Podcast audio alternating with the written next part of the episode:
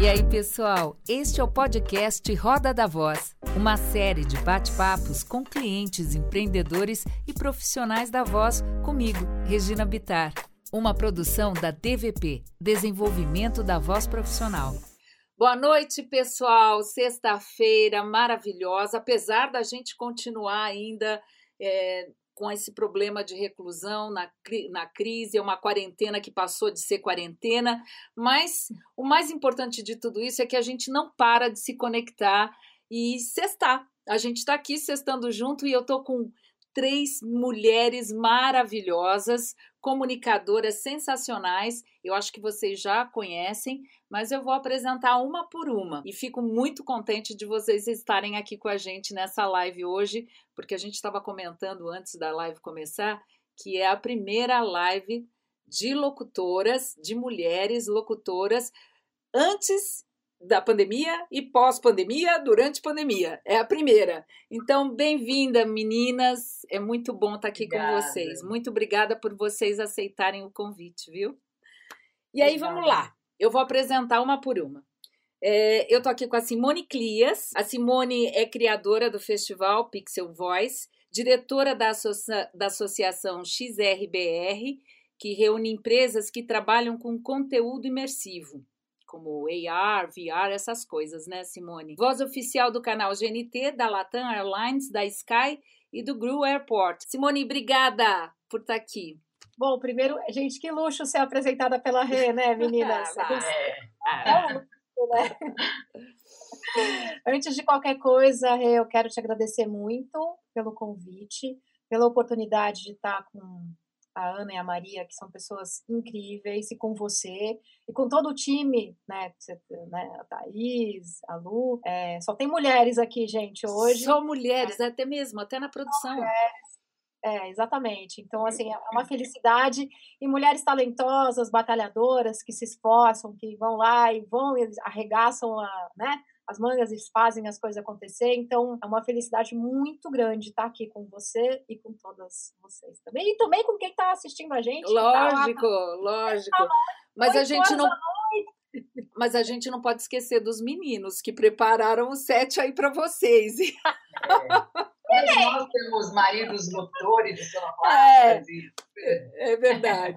Imagina, alguém preparou para você alguma coisa? Obrigada, Jay, por ter preparado tudo para mim. É verdade, uma... é verdade. Também estamos aqui com Ana Paula Faria. A Aninha é atriz e locutora, eu acho que é a mais jovem do clube, continua sendo. Iniciou a carreira aos 10 anos como atriz mirim em comerciais, séries e peças teatrais. Atua mais de oito anos na locução, atendendo clientes como HBO, Coca-Cola, Natura, Itaú, Casas Bahia, barará, barará, blá, blá, blá, blá, blá, blá. Aninha... Barará, barará, barará. a gente não pode falar, lá, lá, lá, lá. Tem tantas coisas. É tantas coisas, são tantas coisas em tão pouco tempo, Aninha. É muito bom ter você Ai, aqui. Ai, primeiramente, obrigada sempre. Você sabe que eu sou sua fã. Sou sua fã como locutora, como pessoa, como mãe, como amiga.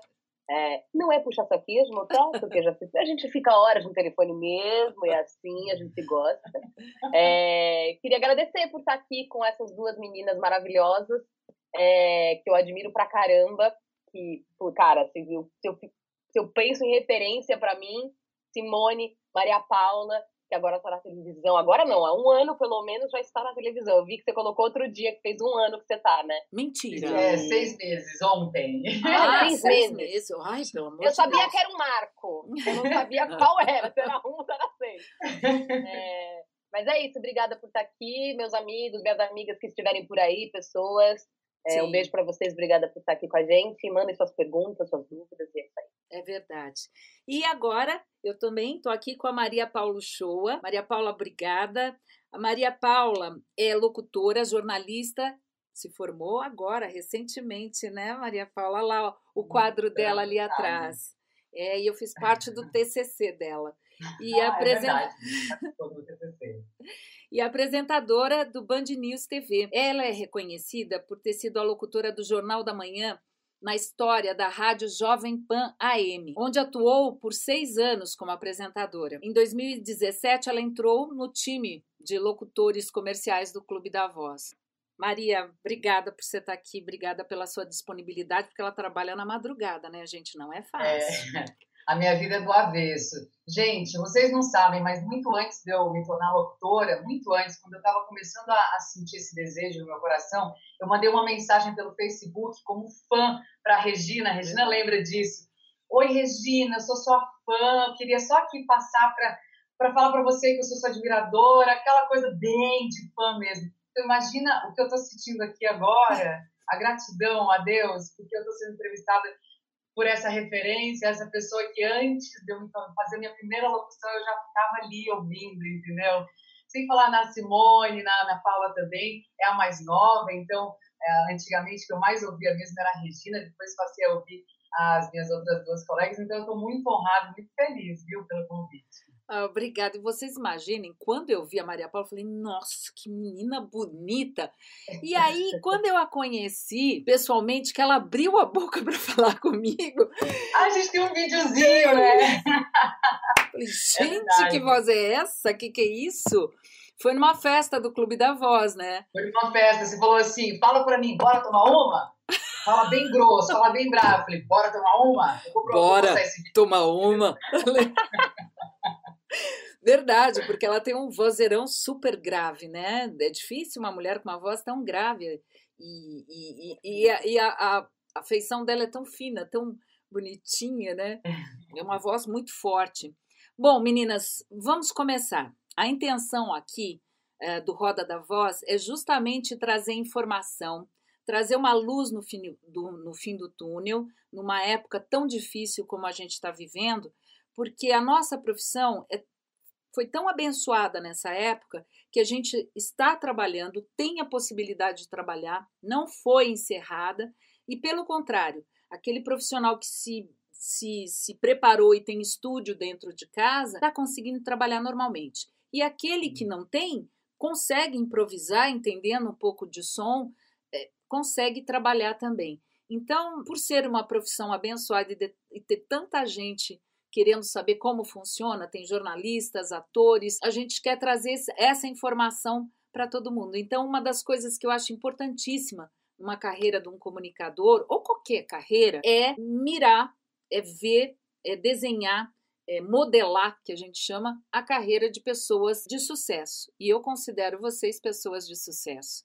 Pessoas, e veja bem, sucesso é uma coisa relativa, mas é quando a gente faz o que gosta, tem a recompensa, tá bem, tá estabilizado e aquilo tem que se manter. Todo mundo sabe disso que cada dia é um dia, né? Um dia de cada vez, cada vez mais a gente tem noção disso. Então, eu queria saber de cada uma, a gente vai fazer a dinâmica assim, eu faço a pergunta e as três respondem, tá? Porque senão a gente começa a falar aqui e ninguém vai entender nada. Eu queria tá. saber como é que vocês começaram a carreira. Então, vamos começar com a Simone. Simone, como é que você começou a sua carreira? Eu comecei um ano antes que a Aninha. eu comecei com nove anos. É, minha mãe é atriz e aí ela fazia comercial e eu era mega tímida, gente, mas tímida daquela de ficar atrás da saia, de não conseguir falar com as pessoas. Era uma timidez muito, muito, muito, muito forte. E aí ela ia fazer testes de VT e eu ia junto, porque não tinha com quem deixar. E eu começava a decorar os textos com ela, achava aquela história muito legal. E eu comecei a fazer comercial com nove anos e eu adorava, porque na vida real eu era mega tímida, mas na frente da câmera é tava, nem, era maluquinha. E aí foi isso. Então era um, é, foi um, um lugar para mim de. Um, foi um, uma coisa de libertadora. É estranho falar isso. Porque eu ainda sou tímida até hoje, acho. Um pouquinho, talvez. Mas. Mas era uma coisa muito, muito forte. E aí eu comecei com nove anos, aí nunca mais parei. Eu fiz teatro amador, depois fiz teatro profissional. Uh, fiz é, Célia Helena com a Maninha, é, trabalhei na, na, na, Globo algumas vezes, trabalhei como atriz, trabalhei como atriz de teatro, depois comecei a ser apresentadora, trabalhei no, no Multishow, uh, no, no, no CMT, na Cultura, Rede TV. Sempre Cultura. como atriz, on. Como apresentadora. Como apresentadora. É, não, primeiro como atriz, depois como apresentadora nesses canais, no Multishow, na Cultura, como apresentadora foi quando eu comecei a locução. E a, no, mesmo, no primeiro dia que eu comecei no CMT como apresentadora, foi o primeiro dia que eu fiz locução também. É, como começou a carreira mesmo. como locutora surreal. comercial, né? Locutora de comerciais. Locutora comercial, é, Sim. Foi. E aí, porque eu era atriz nessa época também. Gente, aqui são muitos anos de trabalho. É, isso foi mais ou menos em que época, se mais ou menos que, eu... é que você começou a locução. Você falou que foi quando você foi começou com ah, uns 15 anos, 20, 15... Ah, sei lá, eu sou péssima de data. Não, não, mas, mas é, você tinha mais ou menos é. que idade? Sim, só para ter uma Eu tinha hum... Hum, faz quanto tempo? Eu não lembro exatamente. Ah, é, assim, real, faz uns real, 15 anos. A primeira locução, primeira locução que eu fiz, eu tinha 14 anos. Hum. Eu era amiga do Rodrigo Faro, a gente trabalhava juntos até na Globo, trabalhava com o Danilo, irmão dele. E ele fazia locução e ele me chamou para fazer uma locução com ele. E foi a primeira que eu fiz. Então, a primeira locução foi com 14. Mas depois eu não, não levei muito isso a sério. Eu comecei a investir nisso mais faz uns 15 anos, para valer, vai. 15 anos, eu acho que sim. Demora, viu, gente? E aí eu comecei a, o trabalho de apresentadora junto com de locução. Migrei para TV corporativa, que eu achava muito legal. Apresentei um monte de TV corporativa, do Itaú, Unilever, Ambev, Samsung, Volkswagen, sempre com a locução. E aí, no momento que a locução começou a ganhar muito espaço, eu investi mais nela. Então, foi toda uma carreira é, como a Rê falou, né, foi muito modelada e eu não sabia exatamente onde eu ia. Então, eu acabei chegando nisso. Amanhã eu não sei, mas eu estou muito feliz como locutora. Então, tá? tô, tô, tô, nessa fase aí. Era isso mesmo que eu queria ouvir, porque você começou mais ou menos com 9, 10 anos, né, que você falou, na fase da Aninha. Com uns 15 você fez a primeira locução, aí depois, depois de uns 5 anos por aí, é que você começou realmente a trabalhar com locução e viu que a coisa era legal, a locução comercial. É investiu mais nisso e aí fez um o, a mudança na carreira, né? Gradual, tá? Gradual. Bem gradualzinho. Tá, é. tá. Você pivotou. Eu como apresentadora, Rê. Sim. Mas é, o foco, ele, ele foi mais pra locução mesmo. Uhum, certo. E Aninha, e você? Eu. É, tava aqui pensando enquanto ela foi falando também, eu falei, ai gente, como é que foi mesmo? como é que foi mesmo que aconteceu? É, bom, desde que eu sou pequenininha, eu, gosto, eu gostava de brincar de ser apresentadora de televisão. Então eu tinha o microfone da Xuxa, eu ficava na sala de casa. E é muito louco criança, né? Quando ela não tem trava, a criança não tem trava, ela vai, ela, ela se joga. aposta lá na vulnerabilidade, se joga, né? Eu lembro que eu ficava, eu inventava, e aí eu falava para vocês, e é isso mesmo, porque, sei lá, eu ficava falando um monte de coisa, não parava, não parava. Diz minha mãe que eu comecei a falar com nove meses. então, assim, eu acho que realmente estava traçado o caminho. É, e até tem essa curiosidade que eu era pequenininha e o médico falando que eu ia ter língua presa, que eu tinha que cortar aqui embaixo. Ah, Isso sim. depois de mamar, assim, tipo, não era uma questão, que hoje em dia tem, né? Muita criança que tem que cortar para poder mamar e tal. E não cortei, não tive língua presa. Então, assim, desde que eu era muito pequena, eu gostava dessa coisa de artista, de atriz, de comunicar, de falar. E aí eu lembro de ver uma peça de teatro na, na escola que eu estudei, que foi o Santa Maria, que é uma escola que incentiva muito as artes, né? A gente tem lá um teatro, um auditório, tem aula de teatro no nosso currículo, não é só extracurricular. E aí eu vi uma peça que a minha irmã fez, era Saltimbancos. E eu fiquei encantada com aquele palco, com aquela coisa. Eu falei, mãe, eu quero fazer. E ao mesmo tempo, na minha turma da escola, tinha uma menina que já fazia publicidade. Ela fazia propaganda. Então, de vez em quando eu via a Melina lá na televisão, eu falava, também quero fazer. Só que tinha um pequeno detalhe, porque eu era uma criança bem gordinha. E nessa época, não é que nem hoje, né? Que a gente tá quebrando padrões e tal. Era uma coisa meio, ah, criança gordinha. Então, um pouco mais caricato, assim. Então, eu fazia muito teste, fiz algumas propagandas, mas fiz muito mais teste do que propaganda. É, tipo, sei lá, não sei quantos milhões de nãos para um sim, sabe? inclusive, a propaganda, acho que a primeira coisa que eu fiz foi uma foto para Dove que tinha que ser gordinha, porque a Dove já tava nessa pegada da beleza real e tal. Bom, beleza. Comecei ali, já fiz o teatro na minha escola, a escola inteira, estudei teatro. E aí, quando chegou no ensino médio, eu falei, eu preciso fazer um curso de teatro um pouco mais técnico, né? e fui atrás do Célia Helena. Comecei a fazer o curso técnico. Quando eu me formei no colégio, a, o Célia Helena tinha aberto a faculdade também, que agora tem faculdade lá. Então, eu tranquei o técnico e fui para a faculdade. Me formei lá. E antes disso, na verdade, no último ano do colégio, eu estudei no Objetivo, que é bem cursinho, né? O professor dá aula de microfone. E eu pegava esse microfone no intervalo e começava. E é isso aí, pessoal, a rádio Love Songs. E aqui a gente está com a Juliana agora. Juliana, tudo bem com você? E aí, sei lá, minha amiga tava lá, tudo. Aí eu falei, que música que você quer, Juliana? Conta pra gente, você quer dedicar pra quem? Então eu ficava zoando, assim, bem locutora de rádio mesmo. E aí o pessoal, Ana, você é muito boa nisso, você devia fazer locução, você devia fazer dublagem. Então, o primeiro curso que eu fiz foi dublagem, na Unidub, Unidub, Unidub, acho que é Dub. É, e hum, legal, achei legal aquele universo, mas eu falei, putz, acho que talvez é mais para locução. E lembrei de uma amiga do colégio que tinha uma mãe, que é a Denise Melo, que é do clube, nossa colega, é, e falei, nossa, mãe da, da Gabi. E ela, assim, cantora também, e nessa época eu estava assim, estudando um pouco de produção cultural, tinha me formado na faculdade, e fui conversar com, com a Denise. Combinei um café com ela e acho que isso foi primordial, assim, para mim. Ter uma pessoa, conhecer alguém que pudesse me ajudar a entender aquele, aquele mundo. Né? Como é que eu cobro? Como, como é que, que, que é, né? E fui fazer os cursos, e aí fiz curso no Senac, é, fiz alguns workshops até com Lauleta, é, enfim. Eu me lembro. Tá me desconcentrando. Ele apareceu aqui. Veio trazer água, amor. Obrigada, te amo. Você sabe que eu me lembro quando a Denise falou de você para mim a primeira vez. Eu ah, me, é? Eu me lembro, eu me lembro. Ela falou de você para mim a primeira vez. E, e logo em seguida, depois apareceu uma oportunidade, você começou a fazer umas coisas junto com ela, em cliente que ela atendia, uh, num varejo, não foi? Sim, eu fiz a fiz substituta dela do, no varejo do Walmart durante uns três anos, eu isso, acho. Isso. Passei ano novo e Natal gravando varejo. É, porque a, a Denise abria fora ia.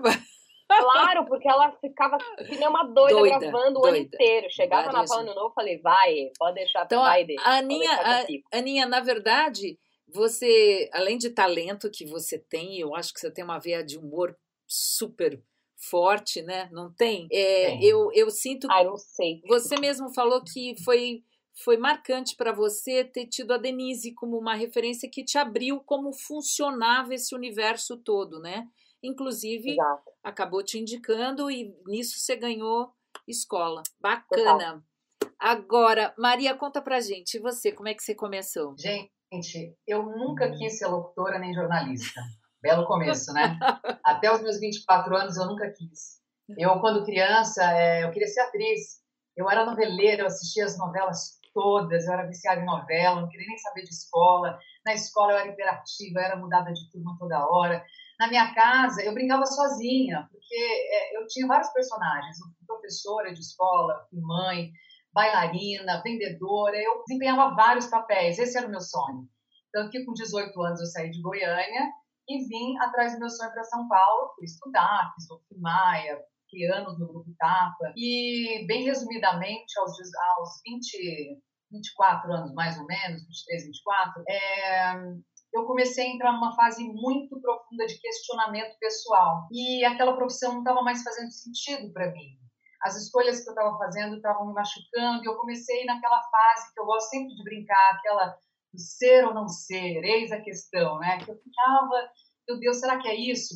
Eu brinco que o jornalismo e a locução me fizeram acreditar em destino, porque aos 24 anos ah, eu já tinha feito alguns trabalhinhos no teatro, inclusive na televisão também, cheguei a protagonizar uma série. E aí, nessa, nesse momento de questionamento, eu entrei muito em contato com o meu espiritual, com o meu interno quando eu tive uma experiência sobrenatural, literalmente. E nessa experiência, eu tive um direcionamento diferente para minha vida. Por isso que eu falo que eu passei a acreditar em destino. Porque a partir dali, é, o meu Deus, o nosso Deus, de cada um que alguém acredita, enfim, que cada um acredita, começou a me direcionar para a opção. De diversas maneiras, ele começou a falar comigo. E eu fui atrás, comecei a acreditar mesmo. E ah, deixei o teatro de lado, fui atrás da locução, ah, cara com coragem, eu batia nas produtoras de áudio, falava, oi, gente, ou pessoalmente, eu mandava e-mail, falava, eu sou atriz, mas eu gostaria de fazer uma locução, como é que faz? Bem assim mesmo. A maioria falava, olha, você tem que mandar um demo. Eu falava, mas eu não tenho demo, o que eu faço? Até que nessa de bater na porta de tanta produtora, uma falou assim, vem aqui, moça, vem fazer um teste. E aí eu fui fazer meu primeiro teste com 24 anos e peguei meu primeiro, minha primeira comercial para TV como locutora, que foi a, o meu primeiro, aquele mais. Sabe aquele? Todo mundo tem um, uma publicidade. Uma o primeiro a gente é nunca esquece. Tudo. ah, eu quero igual aquela. A minha é da Petrobras, que foi a primeira. E a partir dali eu comecei a estudar rádio, fui fazer rádio oficina, fui correr atrás daquilo que eu estava sendo direcionada, eu estava acreditando. Comecei a ver que eu tinha jeito para coisa que aquilo começou a me preencher de um jeito que uh, o teatro me preenchia, mas alguma coisa estava desconectada dentro de mim, não estava fazendo sentido. E na locução, essas peças começaram a se juntar. e até que eu cheguei no rádio através da uma colega de profissão muito generosa, me passou um e-mail de duas rádios, falou assim, ó, tem esses diretores dessas duas rádios, eu estou sabendo que eles estão procurando locutora, manda e-mail, manda essa, os demos que você tem aí, que você tiver. E foi assim que eu parei na Rádio Jovem Pan. e logo depois, seis anos depois, eu vim parar na Band também, uh, como jornalista, porque na Rádio Jovem Pan eu entrei direto no departamento de jornalismo e passei a gostar de jornalismo. Foi uma construção. Não foi uma coisa que eu desejei desde sempre, desde pequena. O meu amor pela locução e pelo jornalismo foi um literalmente amor, que é, amor é construção, né? É com o tempo. E isso aconteceu com o tempo mesmo. E aí eu na, na no rádio, né, rádio jornalismo, eu comecei a fazer faculdade de jornalismo, tudo. E terminei a faculdade, como você disse, mês, ano passado, em setembro. E hoje estou atuando. Ontem fiz seis meses na Band, atuando como jornalista. Essa é a minha história. Qual o seu horário? O horário dela é na madruga, gente. Eu assisto. É, eu Quando comecei... eu tô acordada, eu vou lá já direto na Band. Todo mundo tem uma história de início, né? De começo. O meu começo foi assim, do avesso. Eu comecei no horário da madruga. É, eu chego às 10 horas na Band para me produzir. Toda uma produção, preparo, não só produção né, cabelo, maquiagem, roupa, mas a gente também se prepara para o jornal. E à meia-noite eu entro no ar, saio de lá por volta das seis e meia da manhã, faço algumas participações também em outros jornais, além de ficar ali na bancada apresentando Madrugada, Band News, eu também faço uma entrada em outro jornal, tudo. E a gente fala um link, né? E às seis e meia, mais ou menos, da manhã, eu tô saindo de lá, me trocando, tudo, umas sete... Enfim, eu chego em casa umas nove horas da manhã. Nossa, mas... E aí eu só consigo pregar o olho às 11. Eu chego aqui ligadona. É, a, a adrenalina. Eu não sabia fazer, que eu ia fazer faxina. Agora eu tento meditar, não dá certo. Aí eu vou comer, aí eu começo a pensar na vida, começo a ler, até que uma hora o sono vem. É, porque vira, né? Vira, tem que se cuidar bastante, viu? É. Ah, e é engraçado porque você começou a carreira como atriz, Aí você fez primeiro a locução comercial para depois ir para jornalismo, né? Você vê que foi um caminho aí além primeiro dos cursos. A locução publicitária foi onde eu abri é, meu, né? primeiro depois rádio, depois TV, foi um né? Um uma coisa que parece é. que às vezes não tem uma, uma, uma, uma, uma coisa costurada, mas tem, porque todas as experiências que a gente passa na vida buscando uma carreira, construindo essa carreira, são as que fazem o locutor comercial colocar essa experiência para fora, né? Parece é que importante to... só fazer uma pontuação aqui que o teatro, ah, os meus sete, oito anos como atriz, ah, é, enfim, foram essenciais para a locutora Maria Paula, hoje a jornalista inclusive também. O teatro me acrescentou muito. Aliás, eu acho que se não fosse o teatro, sinceramente, eu não seria a locutora e a jornalista que eu sou hoje. Eu dou muito valor ao teatro, tenho amor pelo teatro. Quando eu digo que parou de fazer sentido, é mais uma questão de chamado, de destino. Eu atribuo mais a isso, sabe? Uhum. Mas o meu amor e o meu respeito pela minha profissão de atriz, que eu desempenhei durante oito anos, minha formação é muito grande. Bacana. Aí eu, agora eu queria saber de cada uma de vocês também. Uh, nesse caminho que vocês resumiram aqui, que parece super, né? Mas só Deus para saber o que cada uma passou. Quais foram os principais desafios? Se dá para resumir, assim, quais foram os principais desafios que cada uma enfrentou? Cada uma teve um caminho aí, a gente já viu mais ou menos, deu para desenhar. Eu queria saber os principais desafios. É, fala, Ninha. Ciência. Falando como uma pessoa ansiosa, foi a paciência, porque é. não é uma coisa que vira da noite para o dia, uhum. mesmo. É uma construção. É... Eu acho que nada é da noite para o dia, né? Porque não. tudo, né, que nem a sua live com o Jeff, que vocês estavam conversando, né, que o pessoal falou, ah, que foi repentino, né? É obviamente que o vídeo dele que bombou e viralizou e fez ele ficar conhecido foi repentino. Mas a construção que ele teve para chegar ali, para fazer Sim. aquela brincadeira com a dublagem e cativar o público, foi todo um caminho, né? Sim. Mas eu é gostei, paciência mesmo. Eu gostei que ele contou que ele chegou a fazer peça para oito pessoas, né? E, então. e que ele, dentro do camarim, falou: Meu, o que, que eu tô fazendo aqui? Você teve algum momento assim, Aninha, já que você começou? Você teve alguns momentos que você falou: O que, que eu tô fazendo? Apesar de que você teve até teve uma resposta bem rápida às ações. E eu acho que isso fez parte de você ter alguém do seu lado que te puxou, né? É, é. é eu, na verdade, assim, eu acho que talvez na locução eu não tive nenhum momento assim que eu falei, o que, que eu tô fazendo aqui? Para mim era do tipo, eu quero estar tá aqui, eu vou ficar aqui, sabe assim? Tipo, tá batendo as ondas, o dedinho no pé, assim, lá no fundo do mar, tá assim, ó. Gostei. Tá é assim mesmo, quando vê uma onda forte, você se agarra. É, eu tô lembrando das nossas conversas, é. já falou de onda, lembra daquela né, Lembro. Né, 2018? É a então, conversa que tem é... dentro do curso de locução comercial, nosso bate-papo, né? Exato, exato. É, então, assim, eu, não, eu acho que não, não, não tive esse momento de falar, nossa, o que, que eu tô fazendo aqui? Vou desistir. Mas teve a questão da paciência mesmo. E eu acho que eu fui muito privilegiada, sou muito privilegiada, porque como eu comecei tudo muito cedo, desde muito pequena eu sabia o que eu queria, é, é acreditei muito na minha intuição, que hoje em dia acho que eu acredito menos, porque a gente vai ficando velha, parece que a gente vai ficando mais, mais vergonha, mais travada, mais várias coisas. Esse curso de stand-up que eu tô fazendo tá me mostrando isso. Vai me dar um suadeiro na hora que eu tenho que fazer alguma coisa não nervoso, sou dor de barriga, ser, estar vulnerável, né? A gente é muito é. perfeccionista. Mas o que eu estava falando mesmo? Que o mais que o que você acha que foi mais difícil mesmo foi a paciência. Isso, a paciência. E aí eu acho que eu fui muito privilegiada, porque como eu comecei cedo, eu ainda morava com os meus pais. Hum. Então, assim, as contas estavam pagas, eu não sabia o que era boleto, né? Assim, boleto talvez no celular, uma coisa que eu comprava, então, é, foi é uma outra construção. realidade. É outra realidade. Mas a partir do momento também que eu saí da casa dos meus pais, foi 100% independente, em todos os aspectos. Até plano de saúde, eu pagava já. Que bom. E então, você, Simone, qual foi o, o quais foram as dificuldades ou qual foi a dificuldade maior? É, eu acho que é difícil, para mim foi muito difícil entender, porque como a gente viu aqui todas nós, né?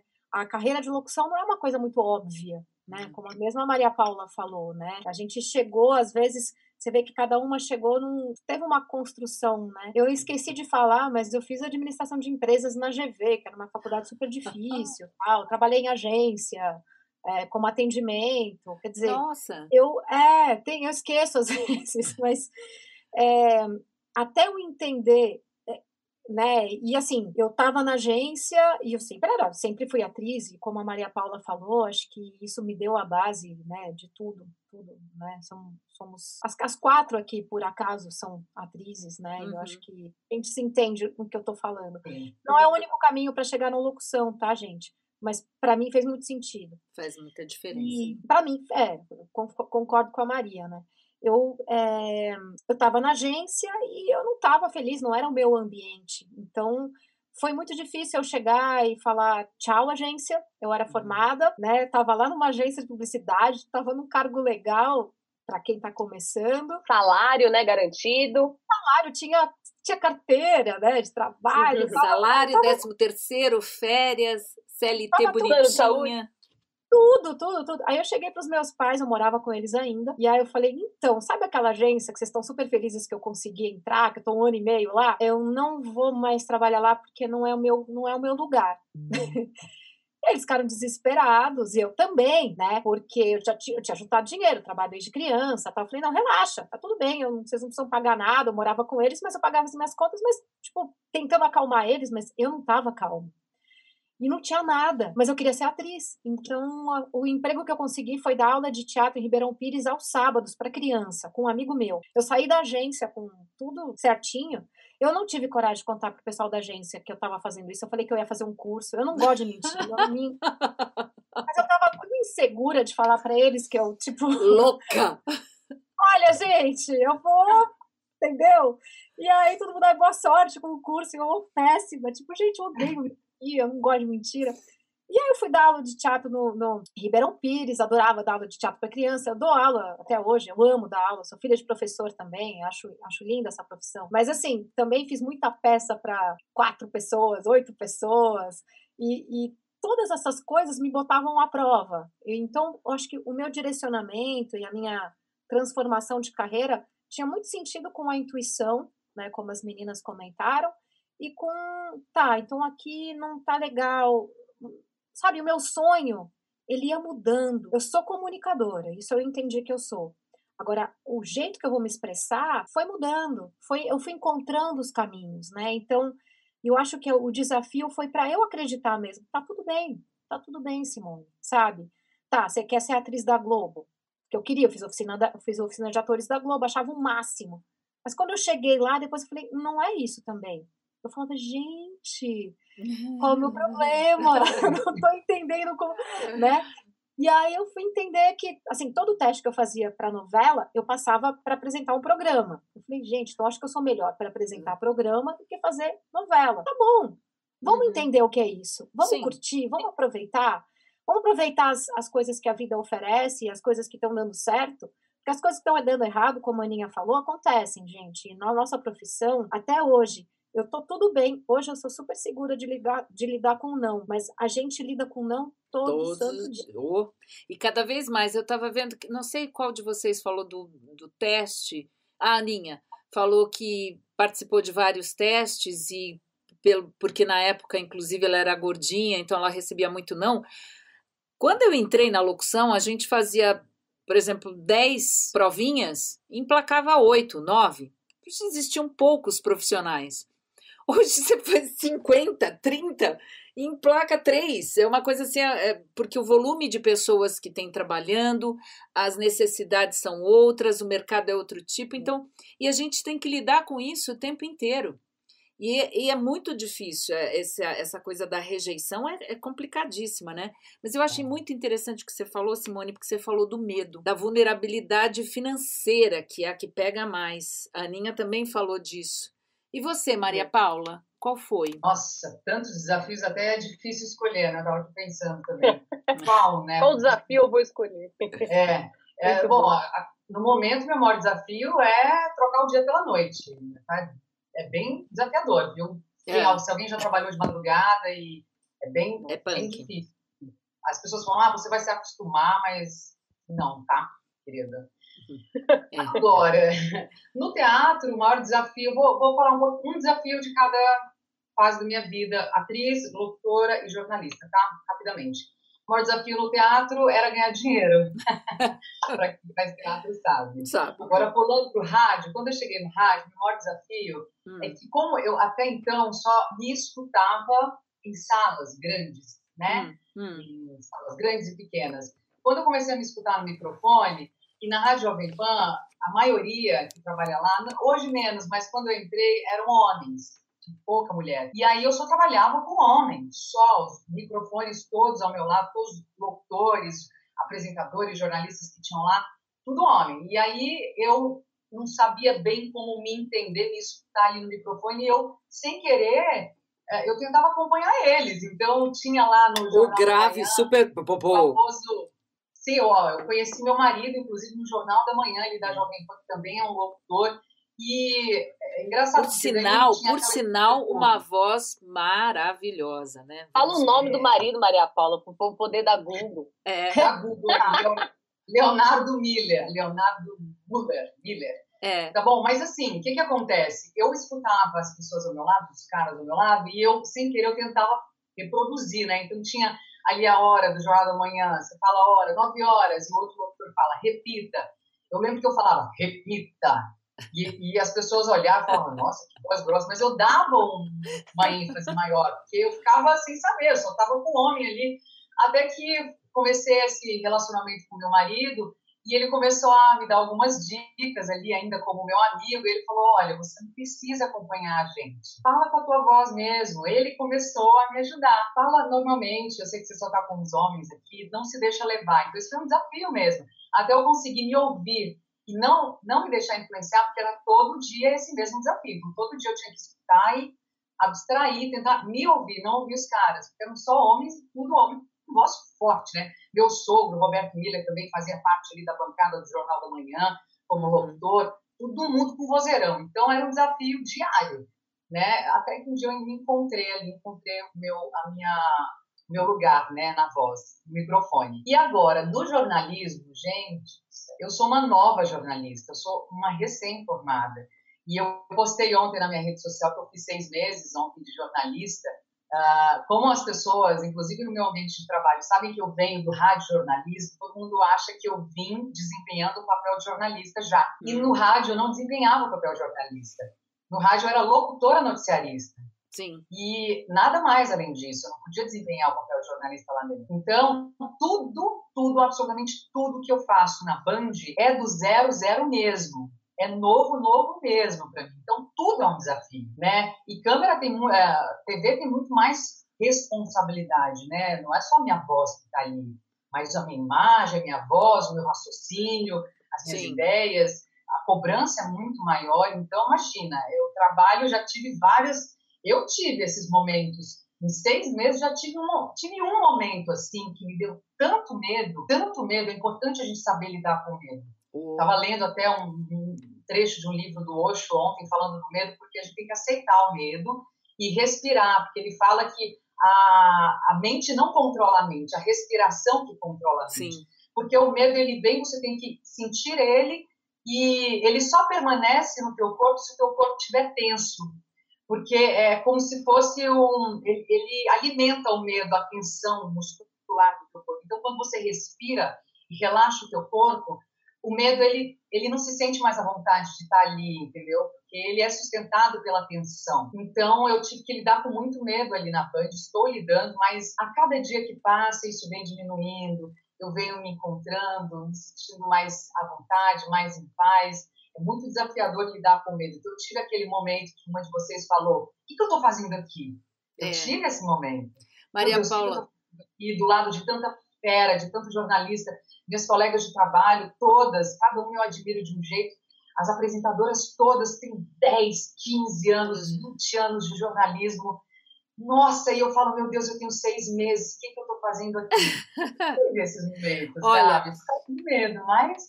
É muito importante, desculpa. Segue, né? É muito importante você compartilhar isso, porque eu acredito que todos que entram num estúdio profissional pela primeira vez ou pegam um trabalho e tem gente. Hoje a gente está gravando muito sozinho dentro de casa, mas atende às vezes o cliente numa live. Você tem que ir para o microfone e, e, e, com um zoom ligado e a pessoa vai te dirigindo. Mas quando tudo voltar ao normal, eu sei que os alunos que fazem o curso muitas vezes falam do medo que bate quando tem alguém, é, quando tem que fazer a locução para mim, por exemplo, a própria professora ou para o cliente, bate o medo. Uhum. E o controle da respiração é tudo, né? Porque a gente também, quando faz. Eu nunca fiz teatro, mas quando liga as câmeras, quando você está dentro de um, uma novela, de um vídeo, como apresentadora ou num evento, se você não tem esse controle da respiração, porque às vezes o medo pode pintar do nada. Ele, bu, bu, bu, bu. porra, de onde veio isso? medo. É. E se você Ele não desestabiliza totalmente. Totalmente. Se você não, você não, controlar, e você tem que prestar atenção de onde ele vem. Eu achei muito importante você falar do medo também. Bom, essa pergunta é engraçado que foi do Afrânio também. Afrânio, a sua pergunta já está respondida. Estava já dentro das minhas perguntas, que é o principal desafio né, de cada uma. E alguma de vocês pensou em algum momento desistir? Ah, chegou a tal ponto que pensou em desistir? Pode falar, sim. É uma coisa que, que eu, que eu fiz e faço todos os dias é me reinventar, é tentar entender, desistir nunca, nunca. Nem, nem quando eu fazia teatro para quatro pessoas. É, eu não tinha deixado a agência de publicidade para desistir. Eu só não sabia exatamente qual era o canal que eu ia fazer, como que eu ia ser comunicadora, qual que seria. Então, o desafio foi encontrar, desistir nunca. E eu acho que é muito importante para, assim, depois de, de, eu aprender muito, depois de, de, ter passado por muitas dúvidas, inseguranças e né, conflitos internos, eu acho que uma coisa muito importante para quem. Vou falar para os locutores, né? Uhum comunicadores em geral, uma coisa muito importante para a gente pensar é, é, é, abrir esse leque, né? Não ficar com aquela ideia fixa. Ah, eu quero ser isso. Ah, eu quero ser aquilo. Tenta entender é, qual é o jeito que você tem para se expressar, né? E hoje mesmo, eu não sou só locutora. Então, sou locutora, sou Maria Paula. É, acho que todas nós aqui somos Temos exemplos várias. de não só locutora, nenhuma aqui é só locutora. Uhum. E eu acho que quando a gente amplia esse leque, cada um achando o seu nicho, né? Eu sou locutora, é, sou apresentadora, sou pesquisadora de voz para conteúdo imersivo, palestrante e criei o Pixel Voice. Quer dizer, eu não vou ficar numa caixinha só, eu sou comunicadora. E, eu, e por que, que isso é importante para mim, ter tantas coisas, né? É, porque isso me deixa mais tranquila, porque por exemplo, apresentadora de evento. Hoje em dia, evento presencial não existe mais nesse meio dessa pandemia. Então, o que, que eu fiz? Eu migrei, estou aqui no estúdio e estou apresentando eventos corporativos dentro do meu estúdio. Uhum. Muito rápido. Eu tive que pensar nisso muito rápido é, e me adaptar. Então, assim, é o tempo todo. E se eu ficasse, se eu fosse só apresentadora de evento, como algumas colegas são, que é maravilhoso, e aí agora que não tem evento presencial? Eu sei, gente, é uma situação extrema. Extrema. Mas quanto mais a gente puder, mesmo numa situação não extrema, às vezes a comercial tá, tá não tem tanto volume Sim, e tal. E, desculpa, dá uma ampliada, sabe? É. Dá, amplia o escopo, porque isso vai te deixar mais.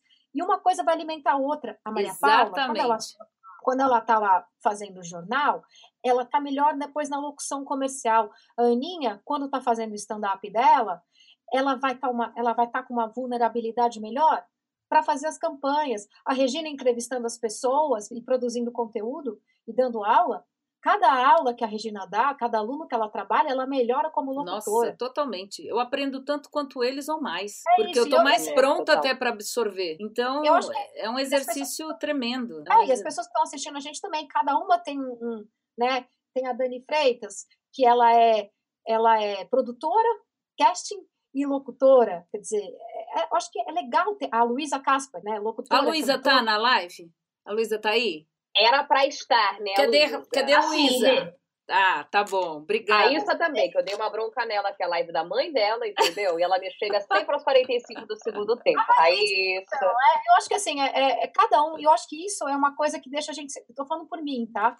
Mas eu fico mais segura e, e tipo, ok, vamos lá, vamos fazer. Não significa que você ama menos a sua profissão por causa disso, não, né? Não, ao contrário, né? É comunicadora, é, né? É, é, a comunicadora sim, sim. engloba tudo todas as mídias. Exato. Você não pode hoje falar que você atua numa mídia só. Você tem que estar em todas as mídias e pensar mais abertamente sobre isso.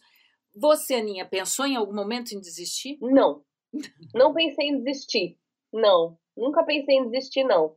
Mas de atriz, eu, eu, eu pensei em desistir, assim, pensando na atriz que queria fazer série, filme, novela, eu acho que eu desisti um pouco dela, na verdade. É, porque eu precisei focar, né? uhum. né? Isso foi para mim uma, uma grande diferença, assim, que eu sinto que tem muita gente que vem falar comigo e fala, ah, eu queria fazer locução e tal. Eu falei, então, mas você quer fazer locução para quê? Ah, porque eu tô precisando de grana. Não, então beleza, tudo bem, faz parte, mas não pode ser só esse o motivo. Não. Porque se só esse, se só e, só e, uh, uh, até que é o celular.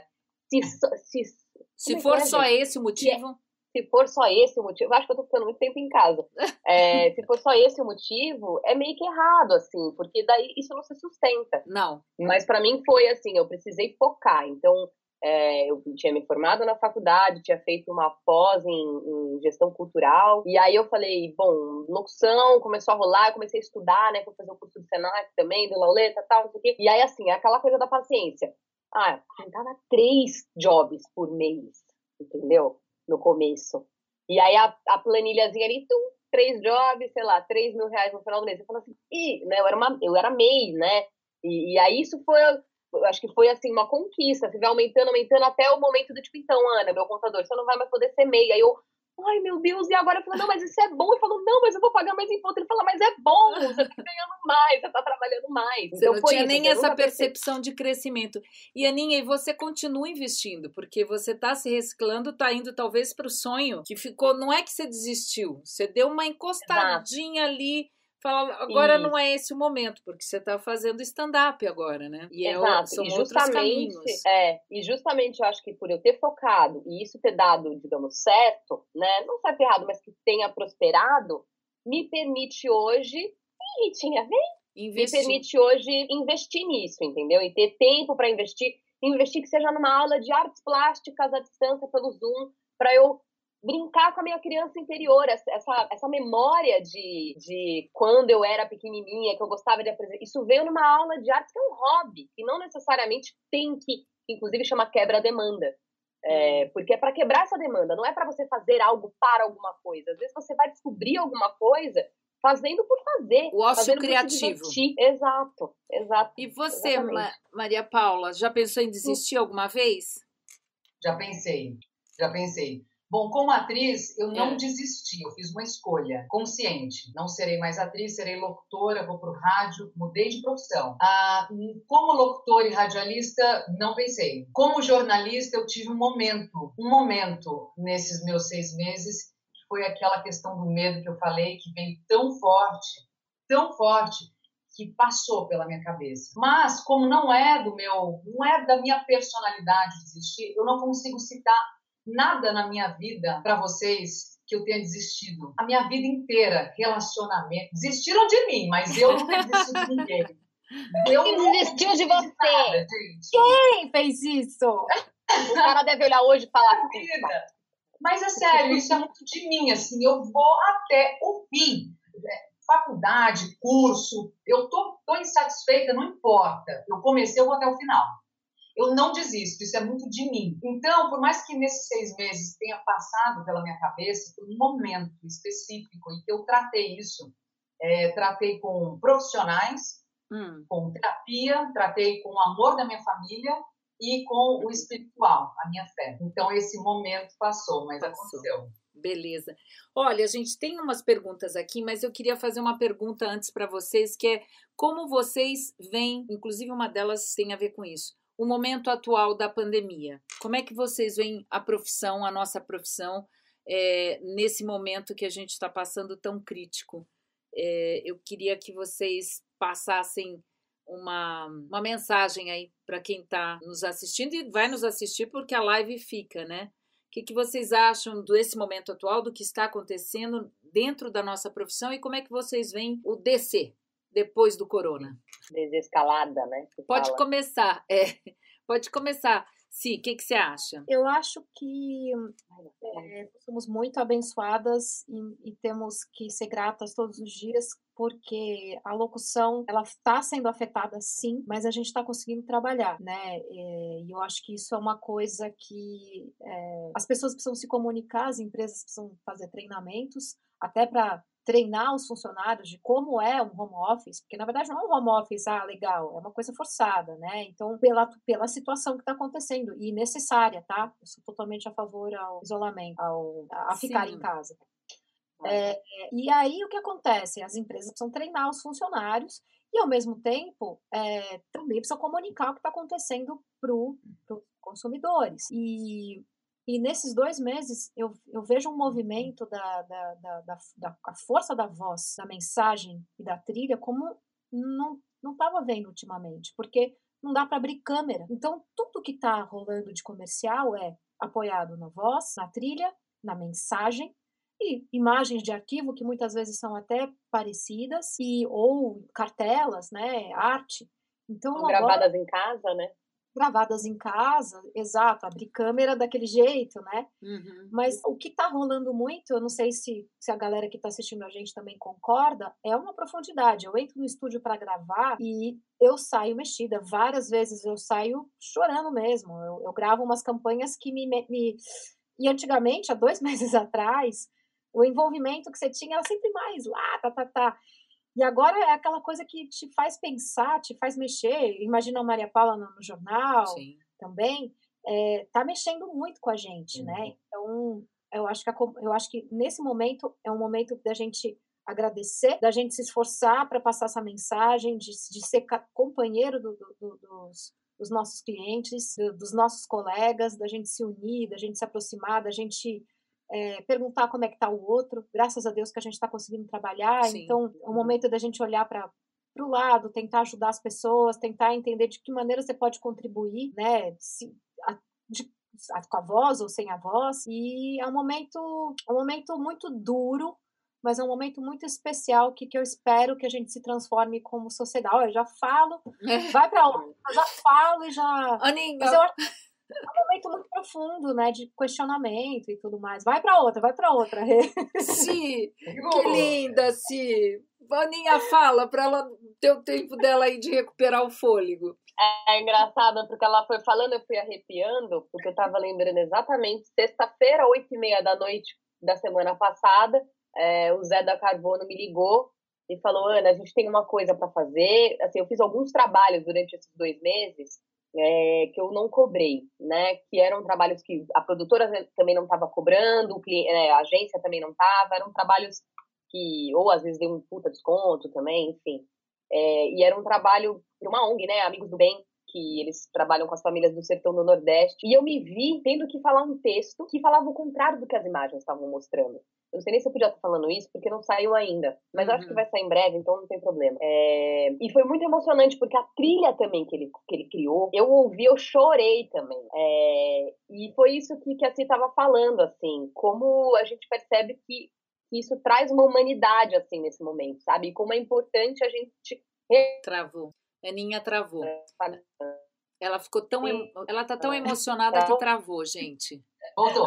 Voltou. Voltou. Eu tava aqui falando. Não sei até onde foi. É, minha que, tá como é importante, como é importante. Você falou como é importante a voz, mas você uhum. travou. Então vou passar para Maria, para Maria Paula. Depois você volta, porque travou aí. Eu não sei se vai travar. Mas vocês já perceberam que a voz, quando a gente entra num estúdio e tem que passar tudo que está acontecendo com a voz e, e também não pode ser over, tem que ser na medida certa, tem que ser sentida mesmo, é, uhum. é, é, bem forte, né? A gente sabe o que, é ficar nesses quadradinhos aqui só sozinho, né? E, e, e lidando com as emoções. E Maria Paula, e você? Como é que é isso para você? E como é que você vê esse mercado? Principalmente você que está agora na linha de frente de jornal. Sim. Como é que está sendo para você? É nós somos abençoadas mesmo como autoras por hum. poder a gente pode continuar trabalhando não tem não tem conversa né é realmente uma benção gratidão por essa profissão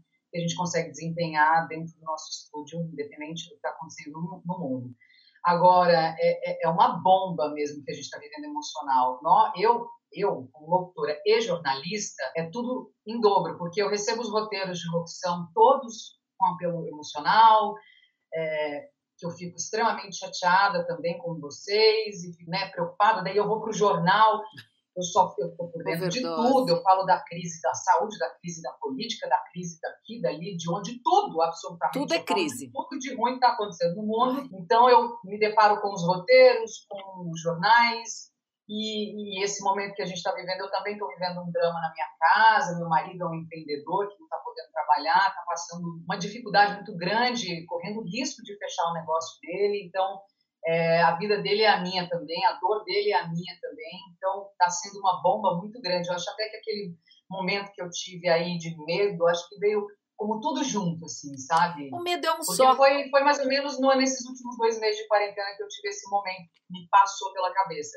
Então, acho que eu, emocionalmente a gente fica muito abalado, né? Então, agora, uma palavra que eu tenho para deixar para deixar para você, assim, no meu, coração, para você que está assistindo, é que, assim, a vida é cíclica, vai passar, nada é estático, vai passar, por mais que demore, se apegue na tua fé, independente do que você acredita, porque é a fé que sustenta o homem, independente de onde você ache, que você busque, é a tua fé que vai te sustentar. A vida é cíclica, vai passar mas se apegue na tua fé para você segurar firme e passar por isso, e, enfim, da melhor maneira possível. O Leonardo, Leonardo Müller, para quem não sabe, além de ser um excelente locutor, ele também é um empreendedor, ele tem as são duas barbearias ou três?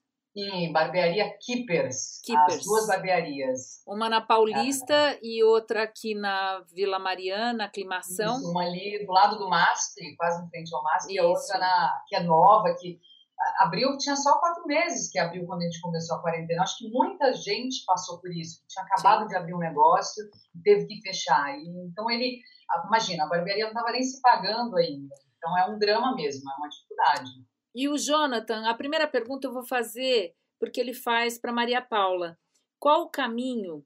O Jonathan fala que, primeiro de tudo, ele quer dizer que é fã das quatro locutoras feras que estão na live hoje.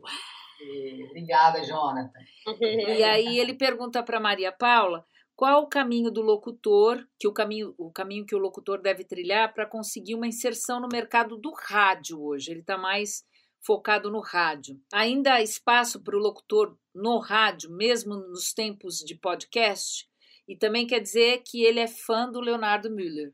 que ele sabe quem Legal. é o Leonardo. Bacana. Ó, é, eu acho que tem espaço para todo mundo em qualquer área que se esforça, que quer alguma coisa. Não tem essa. Se você se esforça, quer, o que, que você vai fazer? Você vai estudar, você vai procurar, você vai correr atrás, você vai começar a se ouvir, se olhar, ver onde você precisa melhorar, o que, você precisa desempenhar de melhor.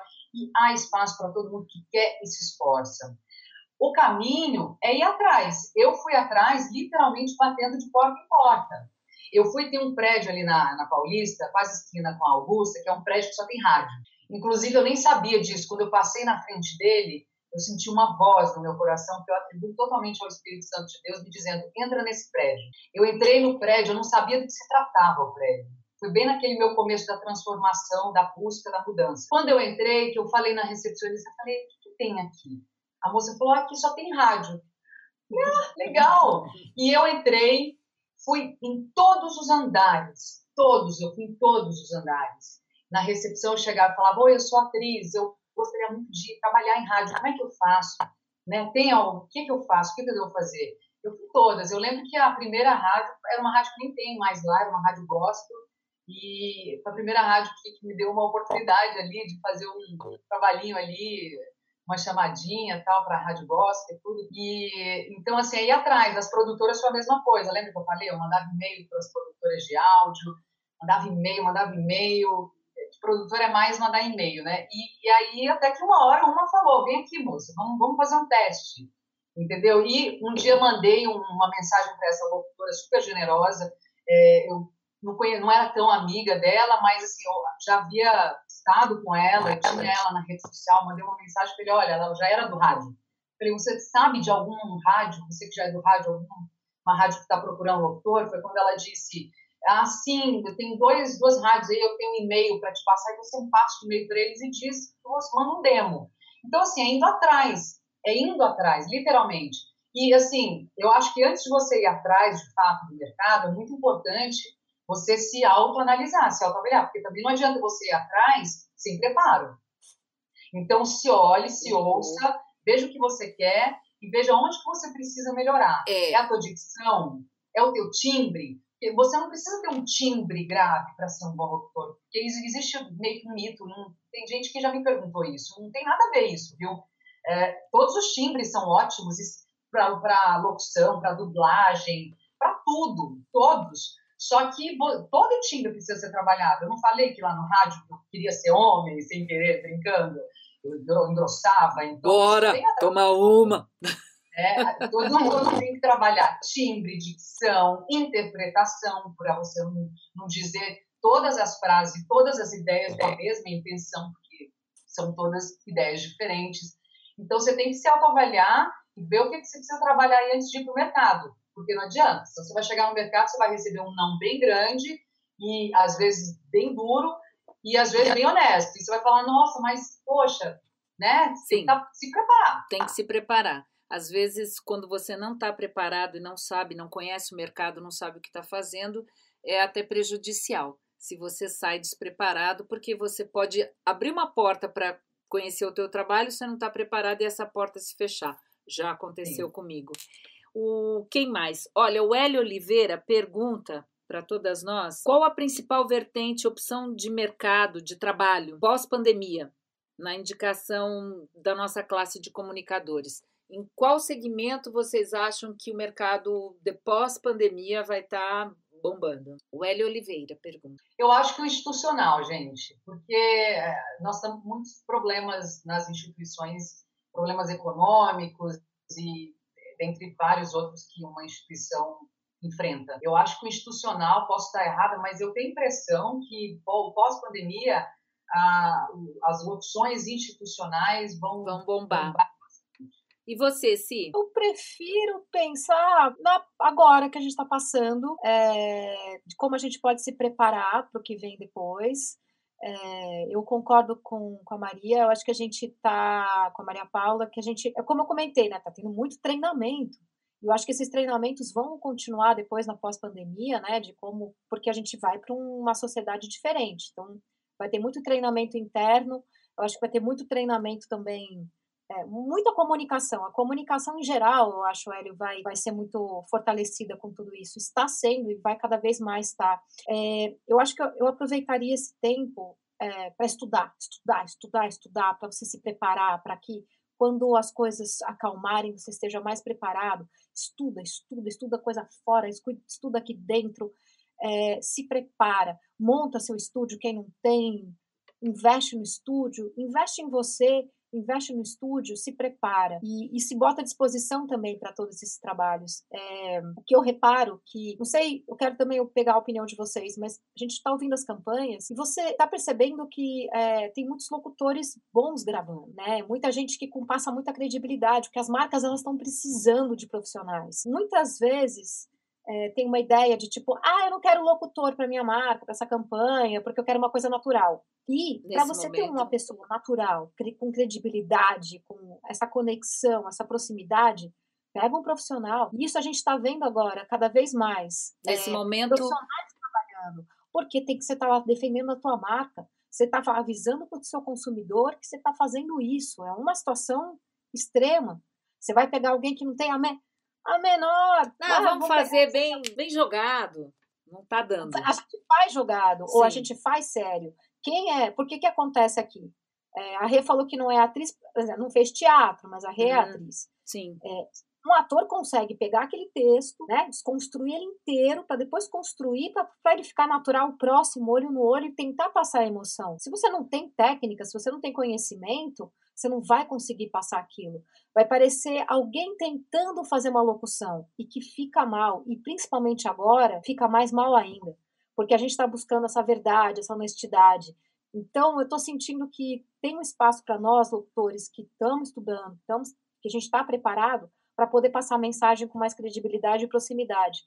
Então, eu sinto que é o momento, Hélio, de, de pensar no agora também. Não pensa só no pós pensa no pós para se preparar, mas pensa no agora também. De que maneira você pode ajudar e de que maneira você pode oferecer seu trabalho neste momento.